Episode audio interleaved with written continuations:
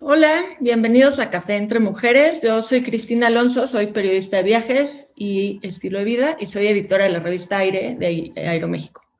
Estoy muy contenta de estar en esta plática con cuatro mujeres a las que conozco desde hace muchos años y a las que admiro mucho. Ellas son Fernanda Aragonés, Edurne Balmori, Doménica Giombini y Paula Sánchez Navarro.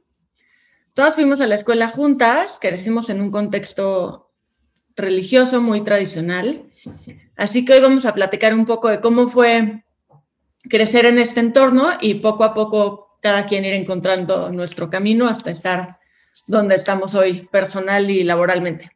Entonces, eh, pues antes de entrar en tema, me gustaría que cada una se presentara. Cuéntenos qué estudiaron y qué hacen hoy. Empezamos con Fer. Por el orden alfabético. Por supuesto. Del apellido.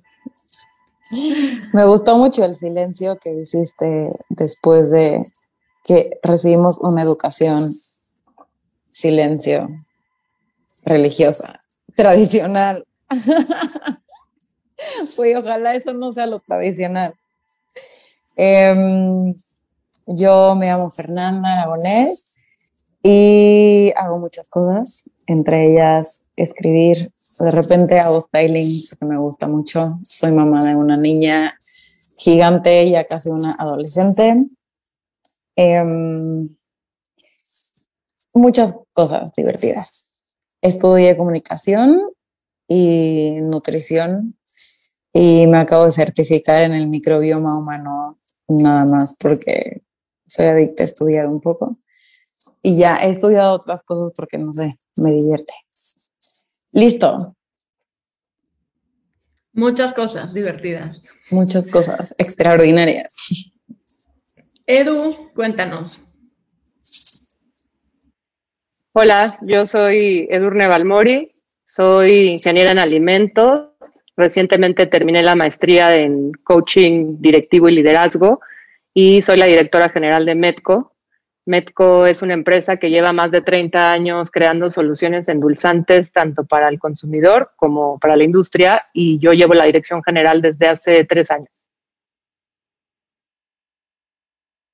Buenísimo. Dome.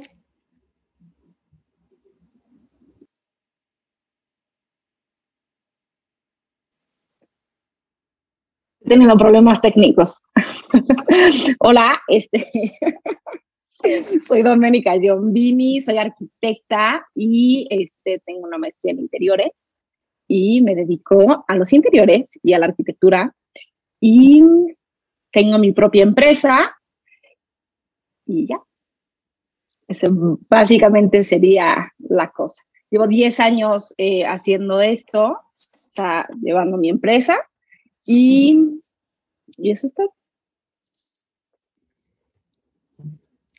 Y Pau, finalmente. La que sigue. Hola, yo soy Paula Sánchez Navarro. Soy productora de teatro. Llevo 10 años también con mi compañía que fundé junto con mi socia Ana Bracho. Se llama Tercera Llamada y hemos producido básicamente sin parar desde el 2012 hasta la fecha, bueno, hasta el año de pandemia.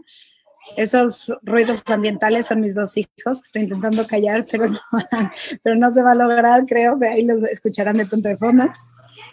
Y, y ya. Buenísimo. Pues bueno, empecemos por ir un poquito hacia el pasado y antes de, de llegar a, a, estos puntos tan distintos donde estamos ahorita cada una, contarle a, a la gente que nos escucha y que no nos conoce ¿Cómo describirían la experiencia que fue crecer en este entorno? Pues de una escuela de puras niñas, eh, una escuela católica con unos valores y un sistema bastante tradicional.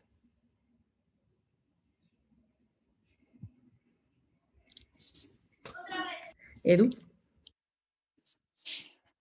Gracias, Cris. Yo creo, por ejemplo, yo lo disfruté mucho en, en todas las actividades que teníamos. Por ejemplo, o sea, recuerdo mucho los torneos de la amistad, que eran estos torneos deportivos que se hacían entre escuelas de legionarios de Cristo, este, o cuando en primaria nos llevaban al campamento que se llamaba Las Peñas. recuerdo mucho el, el, pasarla bien, el que era una escuela muy divertida, que, o sea, digo, además de que a mí siempre fui nerd y me encantaba ir a la escuela, no faltaba ningún día, el tema como de convivir con todas ustedes, este, que fuera un ambiente como más chiquito, que conocías a toda la escuela, todas estas actividades me parecían divertidas y creo que la educación, como le llaman, segregada o, diferenciada, que es cuando hay educación, digamos, con hombres y mujeres separados, sí tiene sus beneficios de que te crea un ambiente como más homogéneo y por lo tanto como más relajado, o sea, te sientes como más a gusto, por decirlo así. Y, y, en teoría, porque eso ya es teoría, o sea, dicen que esa educación es buena por el tema como de que tienes más excelencia académica porque no tienes distracciones por los niños este, y los niños por las niñas, o que hay como este tema de, de poder hacer el plan de estudios muy específico para el crecimiento, maduración de, de cada sexo, ¿no? Por el tema de que las mujeres maduramos antes, etcétera. Pero sí creo que te pierdes mucho el tema de diversidad, o sea, te pierdes el tema de saber interactuar con, literalmente, con el sexo opuesto, interactuar con otro tipo de personas que al final en algún punto de tu vida vas a tener que interactuar, entonces creces un poco como con esa interacción, pero en general yo lo disfruté mucho.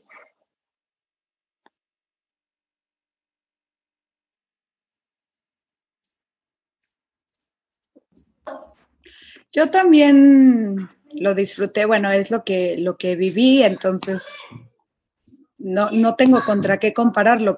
Lo disfruté y encuentro obviamente cosas valiosas como fue conocerlos ustedes y a profundidad porque éramos un grupo muy chiquito de 24, entonces pues teníamos un nivel de intimidad que siento no se logra en otros lados, pero sí siento que, que cuando, o sea, bueno, por lo menos para mí, cuando salí de ahí, fue otro mundo. O sea, yo me acuerdo entrar a la universidad eh, súper nerviosa, ¿no? A pesar de que siempre he sido alguien, digamos, sociable y demás, no, no estaba acostumbrada para nada. Eh, me parecía como, como un mundo ahí más salvaje y siento que estaba yo bastante mensa para que a mis 18 años no sabía qué, sucedía en un salón con niños, ¿no? Y, y, me costó trabajo un poco agarrarle la onda y, y sobre todo también que estábamos como muy cuidadas o muy mimadas dentro del colegio y entonces la universidad presentaba, siento, un, un reto, no sé si mayor, pero que, que,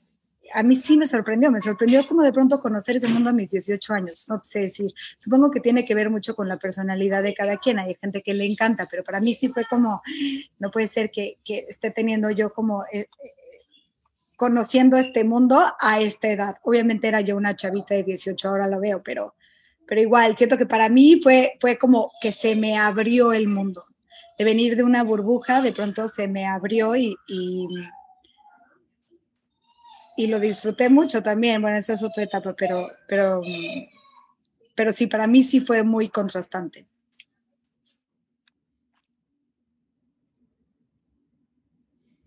Sí, yo coincido contigo. Yo considero, ah, bueno, perdón. Perdón, no, solo, solo iba a decir que para mí también fue, fue como descubrir un universo y además tan cerca, ¿no? O sea, en tu, en tu misma ciudad, ni siquiera era cuestión de irte a vivir fuera ni nada, o sea, estudiando aquí en, en un entorno bastante similar, pero descubrir que había gente tan diferente, con intereses tan diferentes después de estar pues, prácticamente 16 años en la misma escuela, pues sí, que era una especie de, como de safe burbuja, este, para mí también fue increíble y sobre todo algo que me da mucha risa verlo ahorita en retrospectiva, fue como descubrir que los hombres querían ser tus amigos, como que siento que todas teníamos esta interacción súper limitada de si se te acerca alguien es porque le gustas y después te das cuenta que no y que podías tener miles de amigos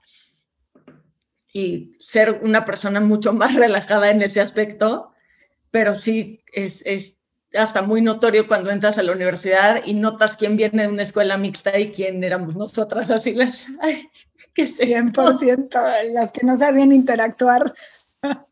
Totalmente, pero perdón, ibas a hablar. No, no, no. Pues justamente eso, o sea, que sí, eso iba a comentar, ¿no? Que cuando sales eh, de la escuela y entras a la universidad, se ven los grupitos, ¿no? de todas las que iban en colegio puras niñas y los que iban en la escuela de puros niños también se ve. O sea, bastante torpes a la hora de hablar los unos con los otros, ¿no? Se ve como todo muy forzado. Y por otra parte, durante la escuela, em, yo sí noté como mucha comodidad a la hora de ir creciendo, ¿no? Porque vas creciendo, llega una edad la que todo te crece y, este, y tu cuerpo empieza a cambiar y tener como este, este ambiente en el que todas están pasando exactamente por lo mismo, de alguna manera te hace sentir como cómoda y no te hace decir como, híjole, ¿qué onda con esta? Me explico, todas estamos pasando por lo mismo. Entonces creo que eso también es, está padre que, pues no sé, entre viejas, ¿no? O entre mujeres, eh, lo, experimentas y es mucho más, eh, más cómodo, ¿no? Porque hay una edad en la que crecer llega a ser un poco incómodo. Y siento que ese es uno de los beneficios que, que hablaría al respecto de ir en la escuela de puras niñas. Y lo de la universidad, evidentemente. Oh, ¿tú qué opinas? Pero creo que yo no estaba moteada. O bueno, no sé, creo que ya no sé usar Zoom. Em, a ver, yo sí creo que es totalmente antinatural el... O sea, no sé, primero, claro, que creo que es totalmente antinatural separar mujeres y hombres en la vida para educarlos. Em, porque no, no entiendo la justificación, ¿no? Como que de raíz la justificación es, tiene que ser un poco extraña, sobre todo que en este caso la, o sea, la razón para separarnos era religiosa, lo cual lo hace aún más oscuro a mi forma de verlo. Em, definitivamente creo que yo me la pasé bomba. ¿eh? No sé cómo me lo hubiera pasado en una escuela mixta. Sí tuve dos pausas largas. O sea, sí tuve dos años donde me fui a escuela mixta. Eh, una en sexto de primaria y otra en secundaria en algún momento. Y también me la pasé bruto, no por minimizar el gran amor que les tengo a ustedes. Pero no es como que me la pasé mejor o peor porque hubiera solo mujeres o porque hubiera solo hombres. Creo que claro que creas una sororidad muy importante estando con puras mujeres pero no siento que sea exclusivo para una escuela de mujeres, o tal vez sí lo es, pero no creo que eso que es, creo, lo más valioso justifique todo lo demás que se, que se tiene que sacrificar. Por otro lado, creo que lo que dice Chris me parece fundamental recalcarlo, que yendo en una escuela no de puras mujeres en este caso. Toda interacción con un hombre empieza a ser vista como algo sexual, como algo romántico, como algo muy ajeno a una relación natural, normal, que puede ser de cualquier otro tipo, ¿no? Ya sea una amistad o un intercambio, una conversación interesante, definitivamente eso no existe. Y quitando la diversión, las experiencias, los campamentos y grandes cosas que vivimos, llega un momento donde el practicar esa convivencia tan corrompida durante tantos años ya te forma pues unas ideas un poco extrañas y de pronto sales de ahí y ya tienes como que esta mentalidad sin querer ¿no? Y este como adiestramiento donde cualquier hombre que se te acerque quiere eh, o estar contigo o em, tener una relación amorosa contigo y pues sí creo que te afecta. O sea, en primera porque creo que te crea un poco de desconfianza, lo cual está raro, y en segunda porque pues no, no, o sea, no estás creando una relación en un marco de realidad ni estás viviendo una vida dentro de un marco de realidad. Entonces, esa es mi opinión al respecto, chicas. Estoy de acuerdo. Ah, eh, eh, estoy de acuerdo con lo que dices. Agregaría que algo tuvieron que haber hecho bien porque finalmente pues aquí estamos, ¿no?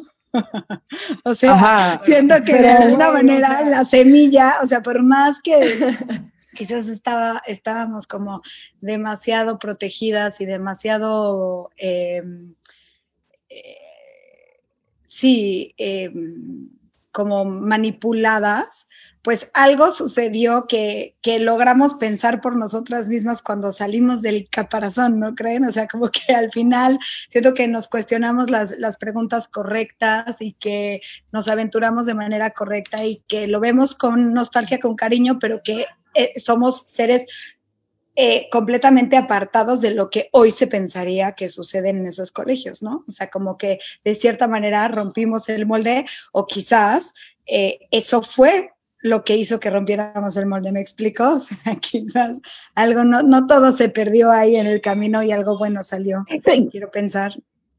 Yo creo que para un lado sí. Y siento también que depende de las generaciones, perdón.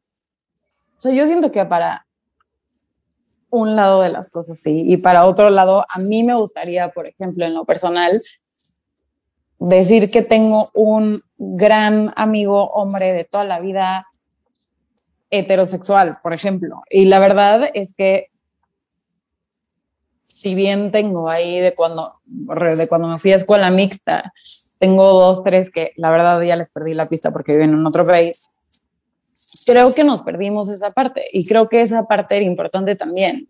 Y creo que ahí sí no podemos saber, o sea, si nos fue bien o mal, por supuesto que me siento la más afortunada y creo que nos ha ido muy bien y que hemos hecho las cosas muy bien, lo cual no tiene que ver con que creo que sí sacrificamos una parte que no conocemos. O sea, porque la verdad, si yo pienso en este grupo que estamos ahora hablando o en mis amigas cercanas, Mm, no sé cuántas tienen como una amistad real importante con varios hombres en su vida y creo que eso te da otro tipo de conocimiento y otro tipo de aprendizaje y otro tipo de cosas. También es muy enriquecedor. Entonces, nada más, o sea, sin juzgarlo bien, mal, mejor, peor, limitante o no, nos perdimos esa parte. Sí, pues sí.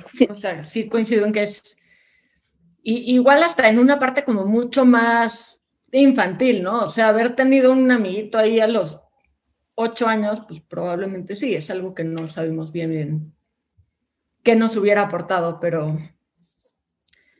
pero bueno, en, ese sentido... Eh, pero siento que las amistades que, que, generamos, o sea, son mucho más profundas, ¿no? O eso también, o sea, siento que por, por, lo menos en nuestro salón de 24 peladas, sinceramente creo que nos conocemos todas bastante bien y tenemos como muy buen, no sé, o sea, una amistad sincera, ¿no? O sea, evidentemente nos perdimos de lo demás. Paula, no te sí, perdón, sí. Este, bueno, también algo que yo siempre platico mucho y de cómo lo viví yo y me encantaría saber cómo fue para ustedes es estando adentro de la escuela, digamos, por ahí de los 13, 15 años, ¿cómo imaginaban que iba a ser su futuro? Y qué se imaginaban, tipo, voy a salir de la carrera y, o sea, según yo me iba a casar a los 23 años, porque eso me parecía una edad súper adulta. A los 23 años era una bebé, obviamente, y saliendo con pésimos tipos, que gracias a Dios no me casé con nadie de ellos, este, jamás pensé que iba a trabajar en lo que trabajo. Entonces, creo que mucho de lo que a mí me sucedió personalmente fue que al salir de la escuela me di cuenta que me faltaba muchísimo por crecer y muchísimo por conocerme a mí. Entonces, me gustaría saber cómo, pues, cómo contrastan ustedes, cómo se imaginaban su vida tipo dentro de la escuela. Y pues creo que mucho esto está influido por cómo era ese entorno.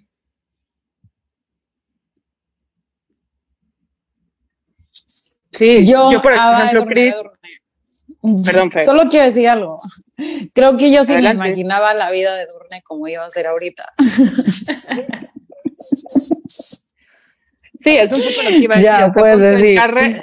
gracias. En carrera, profesión, etcétera, la verdad es que, o sea, yo desde el que tengo memoria, los cuatro o cinco años siempre dije que quería ser química y que quería ser inventora y que independientemente que en la escuela en la que fuimos solamente te hablaban de una universidad en la cual mi carrera no, no existe ni existirá nunca, yo creo.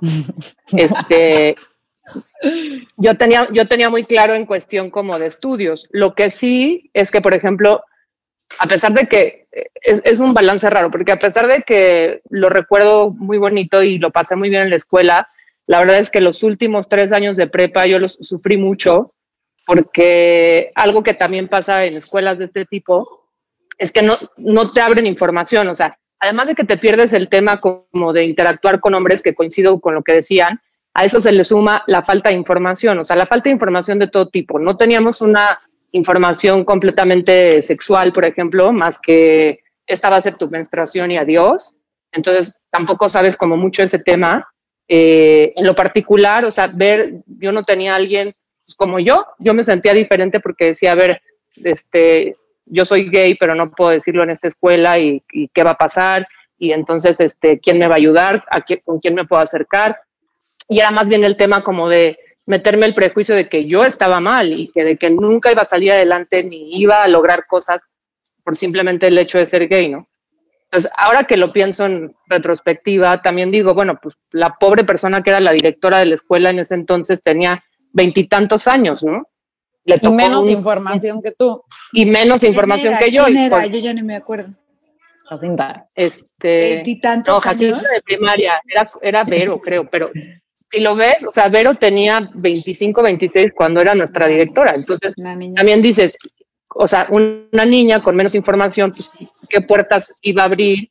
Y, y, más en mi caso, que seguramente pues iba en contra de las mismas reglas de la misma escuela. O sea, entonces esa desinformación a mí sí me hizo un poco como sufrir el tema de, ok, ya sé que voy a estudiar y tal, pero me podré casar, no me podré casar, ¿qué va a pasar conmigo? O sea, sí tenía claro el, me voy a casar, voy a tener hijos y ahí, ahí, voy a mi ritmo, pero sí, sí tenía como ese miedo de, ¿y qué va a pasar? Y ese no es que sea culpa de la escuela, no, no, los, no los culpo, pero sí es parte como del sistema de cómo crecemos con desinformación y a, a información que le tenemos mucho miedo y que lo único que hace es meternos miedo a nosotras mismas. 100%. Eso en, en, el lado negativo y la culpa, ¿no? Yo también te, siento que vengo cargando como con la culpa un poco, siento que es herencia del colegio y de la formación religiosa. Yo eh, creo que eso que dice Edu es muy importante retomar, perdón, prometo no extenderme mucho, pero en el sentido de, mmm, sí no es culpa del colegio, pero sí es culpa de un sistema que eterniza ese tipo de instituciones, donde realmente la falta de información es el arma de control más poderosa y formadora de un ejército de ignorancia que se perpetúa hasta el día de hoy. Yo no puedo creer que en el 2021, perdón, haya gente que meta a sus hijos al colegio de los legionarios de Cristo. Perdón si está de llevarlos al psicólogo. Varios integrantes de mi familia lo hacen y digo, no sé. Pero sí es muy, muy, muy impresionante. Eso, la falta de información en absolutamente todas las áreas, ¿no? Entonces es como una forma de sometimiento, pues, muy fuerte. O sea, en algún momento en una comida, hace poco estábamos hablando de la educación en la escuela, y yo estaba furiosa y les decía que en esa escuela no nos hicieron leer ningún libro que no fuera como no sé, de Dios o tres, o sea, cruzada tres en jeans, cruzada en jeans. Ajá, y en, no, y entonces real, o sea, después de 35 minutos de pelea donde yo gritaba y decía, es una mierda esa escuela, no puede ser que en no sé cuántos años de colegio jamás nos obligaron a leer un libro, alguien muy indignada, muy indignada me respondió, pero ¿cómo no? yo me acuerdo que nos hicieron leer Cruzada en Jeans y dije, me rindo, que eso sea la joya de la literatura que todos recordamos. Sí está muy, o sea, sí está, está muy pesado. Pero espérate, o sea, a lo que entiendo todo lo que dices y estoy de acuerdo con lo que dices, pero al final cada quien, me estoy saliendo un poco del tema, voy a regresar a lo que proponías, Cris, pero cada quien también es responsable de, de forjar la vida que quiere llevar. O sea, al final tú leíste lo que querías leer y te juntaste con la gente que, que empezaba a ser más afín a ti y, o sea, a pesar de que... Sí hay pues, cosas que son derechos del niño o sea, la educación sexual, que te eduquen correctamente sobre tu cuerpo, o sea, sí ya son derechos humanos. Sí, pero a lo que voy es que compensamos, cada quien se encargó de compensar o de buscar lo que le hacía falta, ¿no? O sea, como que al final, pues te informaste de lo que te querías informar. O sea, sí, estoy de acuerdo, estábamos muy limitadas. Pero... Mm, no sé, no somos ningunos robots este, bobos que salimos de ahí, ¿no? O sea, no, pero no tiene que, tiene que ver con nosotras. estamos, o sea, yo lo digo como en el sentido de la institución y lo que dice Durne, como no es que sea culpa del colegio, es que es un sistema que funciona así.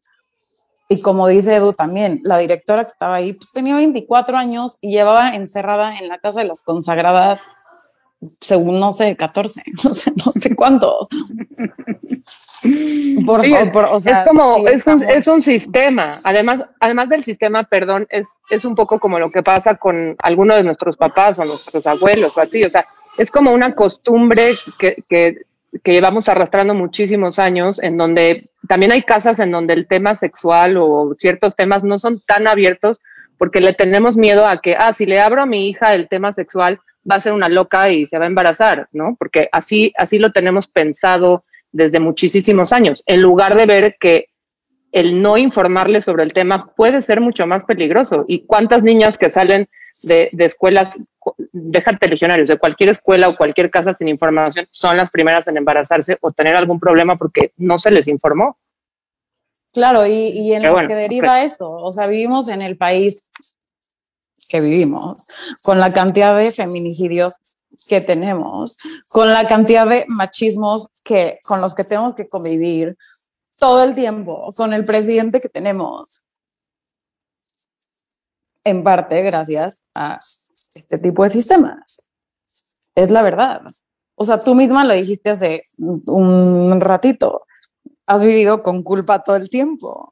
¿Por qué nos metieron culpa todo el tiempo? ¿Por, o sea, mm, siento que no es tan sencillo como que nosotras después nos hayamos informado de las cosas que nos interesaban. Porque esa es una curiosidad creativa natural que todo el mundo tenemos. Hayamos derivado en lo que hayamos derivado, estar rico también poder criticar ese sistema que no nos lleva a nada más que a que como sociedad estemos donde estamos al día de hoy, 8 de marzo, a mi forma de ver las cosas.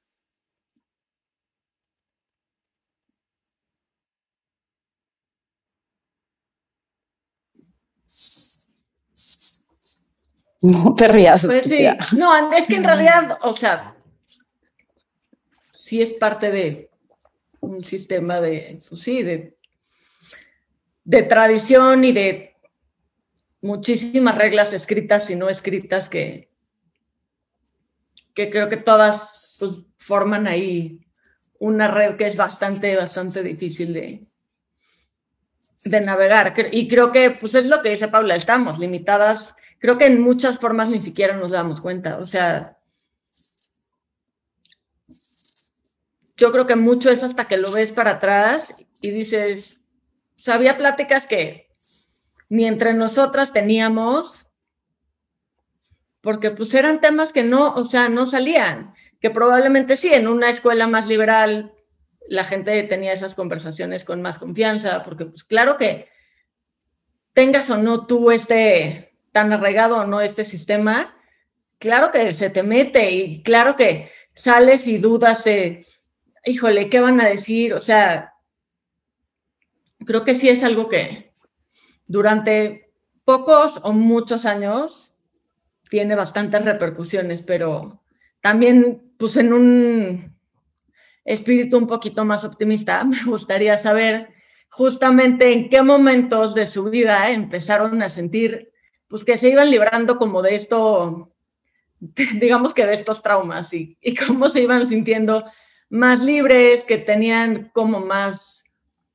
más poder de decisión de las cosas que les interesaba, de encontrar quiénes eran ustedes, eh, tanto profesional como personalmente, y, también pues librarse de esas culpas que, que cuenta Paula. Paula, ¿cuándo te liberaste de las culpas? es que yo ya estoy enganchada en una conversación contigo, pero ya está de nueva, porque entonces esto no va a llegar a donde tiene que llegar. Yo creo que Dome nos puede platicar cuándo se liberó. no. Híjole, no, pues creo que es como. Mm. Ha costado mucho trabajo, ¿no? Y es. Eh, ha costado mucho trabajo y creo que a todos, ¿no? En algún, en ciertas partes de nuestras vidas seguimos todavía como cargando con, con, con una maletita, ¿no? De alguna manera. Y conforme vas creciendo, conforme las cosas se te van eh, apareciendo en la vida, vas empezando o te das cuenta y empiezas a soltarlas, ¿no? O, eh, o de plano no la quieres soltar y,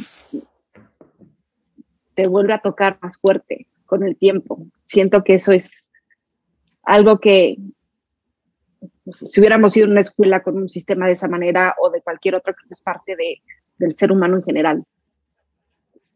¿No? El cargar con estas maletas, irlas limpiando y irte conociendo con el tiempo, ¿no? También nos casamos con muchas ideas, ¿no? Con muchas creencias, ¿no? De que igual y tu vida tiene que ser de cierta manera y indica que vas a ser exitoso en la vida, ¿no? O sea, la parte laboral o en la parte, este, también en cuanto a familia, ¿no? Entonces, ideas de cómo tiene que ser tu vida y cuando llegas a cierta edad y no las estás cumpliendo, llega a ser como un poco, como fuerte. O ahí vas a las maletas te van poniendo, que te pusieron con esos sistemas tan rígidos, ¿no? Sí, totalmente. Y también son sistemas familiares y son sociales y culturales. O sea, creo que, pues sí, la escuela es parte de, pero todos tenemos maletitas varias y, y se relacionan mucho unas con otras, yo creo. Yo empecé a sentir. Ah, ah perdón, No, que siento que ahí eh, también, también eh, la escuela puede influir o no sobre estas maletas o sobre estas ideas o estas creencias en reafirmar educación pueden ser como, te pueden afectar, ¿no? Bastante en, tu crecimiento, ¿no? O sea, desde el hecho de igual y tenerle miedo a platicar con un niño hasta, eh, no sé, no sé. Pero ahora sí, güera, perdón, pasa. No, yo siento que cuando empecé a sentir más libertad, definitivamente fue en la universidad que se me abrió el abanico y empecé a conocer a gente que me parecía muy interesante, ¿sabes? Que era quizás opuesta a mí y empecé como a decir, ah, pues me gustaría ser más afín a ella o a él o tener ese tipo de libertad o ese tipo de experiencias, ¿no? Siento que, que a mí sí se me cayó una venda muy grande y, me dio mucha curiosidad y tuve la suerte de encontrarme con gente padrísima que me inspiró y que le veía cualidades que a mí me gustaban y que, y que un poco me fui yendo hacia allá y fui conociendo, pues eso, em, como eso, ampliando mi perspectiva. Y siento que desde ahí empecé a conocer más la libertad de, liberarme de un chorro de cosas que, traíamos, que siento que es parte del proceso humano en general, indistinto de qué colegio vienes, sino como dejarte influenciar por, estas vivencias o por estas personas o por estas formas de vida y demás. Y, yo como que a raíz de ahí, em, pues eso, fui, fui conociéndome. Eh, y, formándome un poco a partir de estas experiencias hasta lo que soy hoy, ¿no? Que pues es la suma de las personas con las que convivo y que admiro y, y lo que se va haciendo juntos en el camino.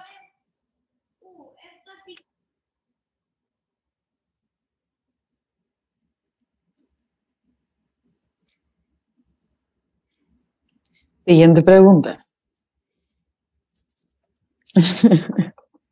Y bueno, hablando más específicamente de, de, sus profesiones, ¿cuál consideran que haya sido un momento o una persona clave que las hayan ayudado a, llevar a, llegar a donde están ahora?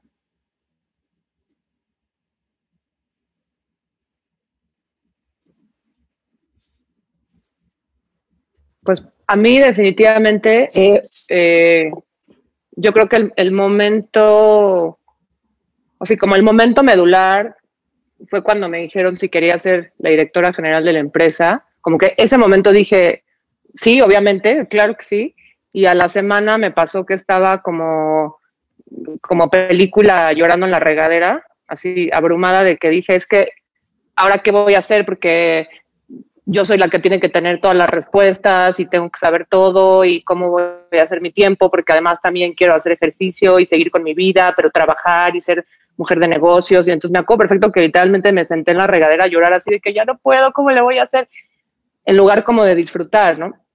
Y, este, y sin duda, eh, mi jefe, bueno, quien fue mi jefe, eh, porque falleció hace poco, pero quien fue mi jefe fue la persona que, que, sin duda me dijo, a ver, o sea, por algo te estamos dando el puesto y además, él, él, siempre fue una persona como muy ética, responsable, como esas personas que te enseñan a través del ejemplo, que siempre abrió oportunidad igualitaria. O sea, Medco sí es una empresa que tiene como este tema de fijarnos en las habilidades de la gente y no hacer distinción por ninguna cosa esa política tan sencilla, o sea, como de igualdad de oportunidades, te abre puertas maravillosas y ver que, que, al final pues yo tenía y tengo un gran equipo de trabajo y que no, no tengo que ser experta en finanzas porque para eso está la persona de finanzas, nada más tengo que entenderle un poco al tema y, ayudar a, a, que las cosas se acomoden, me dio mucha paz mental, pero sin duda fue mi jefe que para mí ha sido mi, mi más grande mentor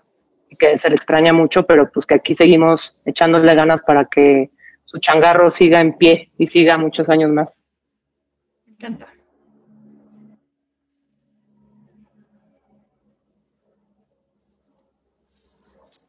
En mi caso recuerdo eh, mucho una clase en particular de historia, eh, donde una, mi maestra, que en ese entonces era Raquel Franklin, que nos está exponiendo la historia de la arquitectura moderna, y recuerdo con la pasión con la cual eh, nos contaba sobre eh, las edificaciones y aparte no, no solamente te contaba como, no sé, la época o qué corriente seguía, sino verdaderamente se involucraba y te contaba, o sea, hasta chismes de ese entonces, de qué opinaban este, los arquitectos y el gremio y todo eso.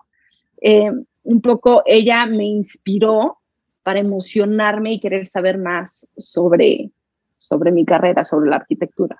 Y, igual y no es como tan profundo como lo de Edu, pero de alguna manera me marcó y me encantó que haya sido mujer y que es una mujer súper, súper, súper conocida a nivel mundial y expone en Nueva York y o sea, es verdaderamente una mujer muy imponente. Entonces, para mí fue mi maestra de historia. Está increíble. Oigan, ¿y para ti, Cris? Se me informa que ya nos vamos a quedar sin tiempo. Yo les voy a decir muy rápido, entonces. Este, para muy mí rápido. fue, fue el primer jefe que tuve en, en, Travel and Leisure, se llama Pedro Reyes. Este, fue una persona que me enseñó mucho a encontrar mi propia voz en, en cómo escribo y también yo me di cuenta cuánto se divertía él haciendo su trabajo y me di cuenta que el periodismo digo, tampoco hago periodismo de guerra, pero que podía ser algo muy divertido y muy disfrutable. Entonces, para mí trabajar con él fue también como un, un momento súper disfrutable y además se convirtió en un muy buen amigo mío. Y pues no quisiera cortar esta plática, pero se me informa que ya nos tenemos que despedir. Y que por favor demos nuestras redes para que nos puedan encontrar este, los, los radioescuchas. Los Entonces, radioescuchas. bueno, yo solamente tengo Instagram. Mi Instagram es Soy Cristina. Si alguien me quiere seguir, ahí estoy. Edu, Yo en Facebook y Twitter, tal cual Edurne Balmori, que es como mucho más godín el asunto, y ya un poco más personal en Instagram es edubap. perfecto. Fer, ¿cómo te encontramos? Con un súper original handle que es Fer Aragonés. Y solamente tengo Instagram. Bueno, tengo Twitter y nunca me meto y Facebook no sé. O sea, nunca lo he usado. Entonces, solo tengo Instagram a mixes. Perfecto. Pau, ¿cómo te encontramos en la red? Eh, en Instagram soy Paula SNF, pero no está más interesante. No quiere el, que la el. Instagram de mi compañía, que es eh, tercera llamada, que es 3A llamada, eso en Instagram y las variantes de eh, Facebook y Twitter. Perfecto. Y Dome, DomeGB en Instagram, gra- perfecto. gracias. Y bueno, en, en Instagram, Radio 13 Digital es tal cual, arroba Radio 13, 13 con número, digital. Y pues llegamos al final de esta transmisión.